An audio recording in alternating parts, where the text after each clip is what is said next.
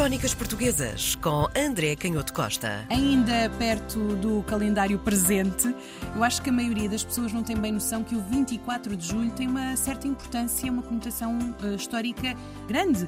Remete-nos aqui, claro está, à Avenida de Lisboa, que é muito afamada. A Avenida 24 de Julho, e vamos percorrer essa avenida até ao Cais do Sodré, onde encontramos numa praça uma estátua que talvez também muita gente não saiba quem é aquela figura, aquela personagem Duque da Terceira. Quem é, André? Duque da Terceira, eh, também conhecido como Conde de Vila Flor, e é muito curioso tu colocares estas questões sobre a toponímia e a monumentalidade da cidade, o nome das ruas, porque todas as cidades e também Lisboa, com os nomes das suas ruas, das suas praças, estas estátuas que vamos encontrando consoante vamos andando pela cidade, são livros abertos, são marcas da história, às vezes marcas atribuladas de uma, hum. de uma história que vai sendo também objeto de debate e de confronto entre as diferentes perspectivas, mas não deixam de refletir aquilo que é eh, a história das cidades. E, e eu lembro-me, uma das aulas mais marcantes na, da universidade, do professor uh, o Espinha da Silveira, já, já falecido, foi uma aula que me marcou muito, porque ele começou a aula mostrando um mapa do centro de Lisboa, da zona do Marquês de Pombal, começou a falar de uma série de figuras, de Juan António Augusto Aguiar, Sim. Uh, depois também falou da Praça Duque da Terceira, e todas essas figuras eram figuras, ou quase todas, ligadas ao liberalismo e às guerras liberais e à Revolução Liberal. Ele era hum. professor de História do século XIX é curioso como sendo uma história que está, apesar de tudo, relativamente perto da nossa época, nós estamos a falar da Idade Média, nem, de, nem do tempo, enfim, de, de, Roma ou coisa parecida. Muitas destas figuras viveram quase praticamente até, até ao fim do, do século XIX, portanto, quase até ao início já do, do, do século XX, uhum. em que os nossos avós nasceram. Portanto, muitas destas figuras não foram contemporâneos dos, dos nossos avós por muito pouco. É hum. É interessante lembrar esta importância do 24 de julho de 1833, que é nada mais, nada menos do que a data do desembarque das tropas liberais em Lisboa e representa, por isso, o triunfo da Revolução Liberal e das ideias constitucionais progressistas na sociedade portuguesa. E, além disso, uma história que, apesar da violência da guerra, tem momentos absolutamente extraordinários. A primeira reação, já falámos aqui disto uma vez num dos episódios, a primeira reação dos políticos e dos grandes generais liberais, depois do Dom Miguel usurpar o trono e tentar retroceder naquilo que tinha sido a Carta Constitucional, enfim, eh, recebida com alegria por uma grande maioria dos portugueses, a primeira reação, dizia eu, é a famosa Belfastada, em que um conjunto de, de, de oficiais e de políticos uh, fretou, alugou um, um vapor que, pelos vistos, não estava nas melhores condições, o Belfast, para vir para o Porto tentar acompanhar uma revolta liberal que tinha acontecido no norte do país hum. contra Dom Miguel para expulsar então definitivamente os miguelistas e os realistas do trono e do governo de Portugal. Só que na hora da verdade, porque as tropas miguelistas eram muito numerosas e bem comandadas, hum. as coisas não correram muito bem e os generais reuniram e chegaram à conclusão uh, que uh, não era possível estabelecer naquele momento uma reação forte. Então decidiram que o melhor era entrarem outra vez no vapor e ir irem de regresso para a Inglaterra. E o próprio Saldanha, que tinha sido o general Saldanha, que está precisamente está. nesse local, todos conhecemos como Saldanha e, e muitas vezes não Nem sabemos, sabemos qual, sequer de onde vem o Saldanha. Hum.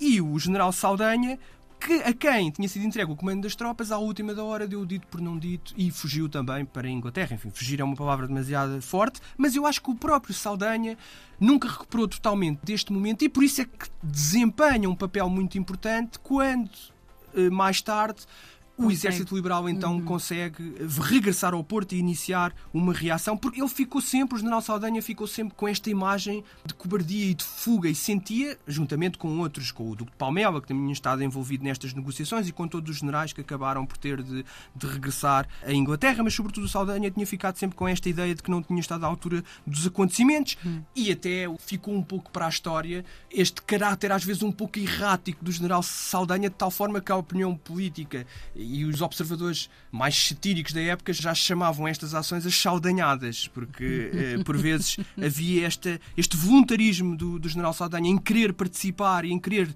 desempenhar um papel depois, ai, e depois percebia-se que a situação era demasiado complexa, ou não era o momento certo, ou acabava por recuar na sua decisão tática. Bem, mas a verdade é que depois deste tal episódio falhado da Belfastada, eh, a partir de 1832 há uma reorganização do exército liberal, muito com o trabalho do Duque de Palmel em Londres, que era um grande diplomata, um indivíduo que vinha da aristocracia portuguesa, mas que era uma figura de grande gabarito intelectual e político e que conseguiu reunir diversos apoios para uh, a causa liberal e acabou por conseguir financiar o, hum, o, exército, exército, contratando também alguns mercenários, constituíram a tal missão que vem para a Ilha Terceira, onde havia um reduto. Até historicamente, a Terceira tinha desempenhado em alguns momentos-chave da história de Portugal. Isso aconteceu no período do governo filipino. Havia uma tendência na Ilha Terceira para se constituir um reduto de resistência quando havia uma situação de ocupação ou de regimes no reino e, portanto, quem desempenhava um papel de oposição a esses regimes encontrava sempre ali na Ilha Terceira um refúgio hum. a partir do qual se podia relançar o ataque ao, ao governo e ao poder. E, portanto, é na Ilha Terceira que se vão reunir estes políticos, estes militares, os seus exércitos e organizar uma campanha com uma armada que vai, a célebre armada, que depois vai desembarcar no Mindelo e vai tentar, a partir do Porto, contrariar o exército miguelista e a partir daí chegar a Lisboa e finalmente expulsar o Dom Miguel hum. e conseguir voltar a reinstaurar um regime liberal com uma Constituição. Uhum. Mas as coisas não eram de facto muito fáceis. Aliás, quando em setembro de 1832 essa armada chega ao Porto, eram uns poucos milhares de, de, homens, estamos a falar de um exército com 7.500, cerca de 7.500 soldados, e do outro hum. lado estavam 80 mil, eh, segundo as contas que fez um, um grande historiador, o Luxuriano, sobre este acontecimento, aliás, numa obra muito detalhada em vários volumes. E nessa altura era de facto muito importante o apoio de um outro indivíduo que tinha sido contratado também pelo Palmela em Londres, o Charles Napier, que era um oficial da Marinha inglesa e que tinha um histórico familiar. Ele era descendente de um grande matemático escocês que está na origem do desenvolvimento dos logaritmos e hum. daquilo que são as, as, funções inversas das funções exponenciais. Enfim, o logaritmo é um, é um problema técnico, mas quem tem matemática no secundário estará familiarizado com estes problemas. Não, e ele tinha de facto esta, esta tradição de gosto pela ciência, de prática da matemática e de confiança no papel da tecnologia. O uso de logaritmos foi muito importante para cálculos automáticos, para previsão e para descrever comportamentos que são muito típicos na natureza. O inverso das funções exponenciais são fenómenos que nós observamos muito na natureza. E, portanto, este Charles Napier tinha muita confiança na ciência e, portanto, ele era um, ele era um grande entusiasta da utilização do vapor e do aço, do fabrico do aço, para os cascos dos navios. Quando nessa época, estamos a falar de 1830, hum. muitos dos políticos e dos oficiais, mesmo em Inglaterra, que era um país do ponto de vista da indústria e da ciência na, na vanguarda, mas que eram muito céticos. Às vezes os militares são um pouco conservadores do ponto de vista da, das suas práticas e dos seus usos. Hum. E, portanto, eram relativamente céticos ao uso do vapor e do aço nestas embarcações. E ele era não só muito favorável à utilização do vapor nos navios para poder tornar os navios independentes dos caprichos do vento okay. na manobra tática em alto mar de guerra, que seria fundamental. E, por outro lado, também alinhava de forma muito voluntária com esta missão liberal das tropas portuguesas, porque ele também tinha uma concepção muito avançada daquilo que era o serviço militar. Ele era, por exemplo, completamente contra os recrutamentos forçados, que no início do século XIX ainda eram muito comuns. Há um livro muito famoso que eu gosto muito do, do Melville, Billy Budd, que fala desta prática muito violenta da disciplina na Marinha de Guerra uhum. inglesa. E, portanto, ele era contra isto, ele achava que os marinheiros tinham que ter uma, uma remuneração justa, que era a melhor forma de os tornar mais eficientes na manobra dos barcos e que, além disso, depois do serviço militar, deviam ter direito a uma pensão e que isso atrairia soldados mais capazes, mais eficientes. Aliás, isto é um grande debate que depois vai continuar durante todo o século XIX e hoje é praticamente unânime nos exércitos mais modernos e civilizados, democráticos hum. do mundo, que aquilo que é o capital investido no soldado é o mais importante porque é o mais caro, é o mais decisivo, é o que leva mais tempo a treinar competência do soldado acaba por ser decisiva, às vezes, muito mais do que o material ou do que, ou do que a tecnologia. E, portanto, este Charles Napier é o responsável por proteger a armada do exército liberal E vai ser importante porquê? Porque é a partir dele que também surge a iniciativa, quando os liberais já desembarcaram no Mindelo, já estão na cidade do Porto, estão cercados pelos miguelistas, liderados. Depois também há uma série de desinteligências entre os oficiais eh, miguelistas. O Visconde de Santa Marta começa por ser comandante-geral das forças realistas a partir de Gaia, depois o célebre general Povos tem uma certa importância, depois volta a ser o Visconde de Santa Marta.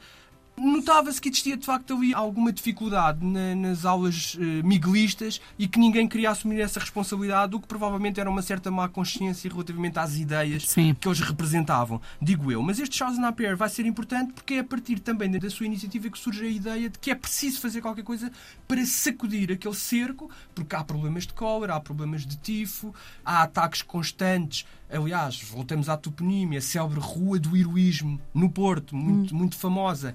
É uma rua onde se dá um combate muito importante a determinado momento, quando o exército miguelista tenta precisamente quebrar as linhas de defesa dos liberais para entrar na, cidade do Porto e derrotar completamente as forças liberais, mas a verdade é que havia essa consciência de que era preciso fazer qualquer coisa para desbloquear aquele cerco e a ideia foi trazer uma parte significativa do exército liberal por mar, protegido, com essa armada capitaneada pelo Charles Napier, que tinha navios a vapor, e desembarcar entre Monte Gordo e Cacela e a partir daí subir pelo reino e tentar conquistar Lisboa. E é isso que vai acontecer. Há depois também uma batalha muito importante ao largo do Cabo de São Vicente, terá sido decisiva.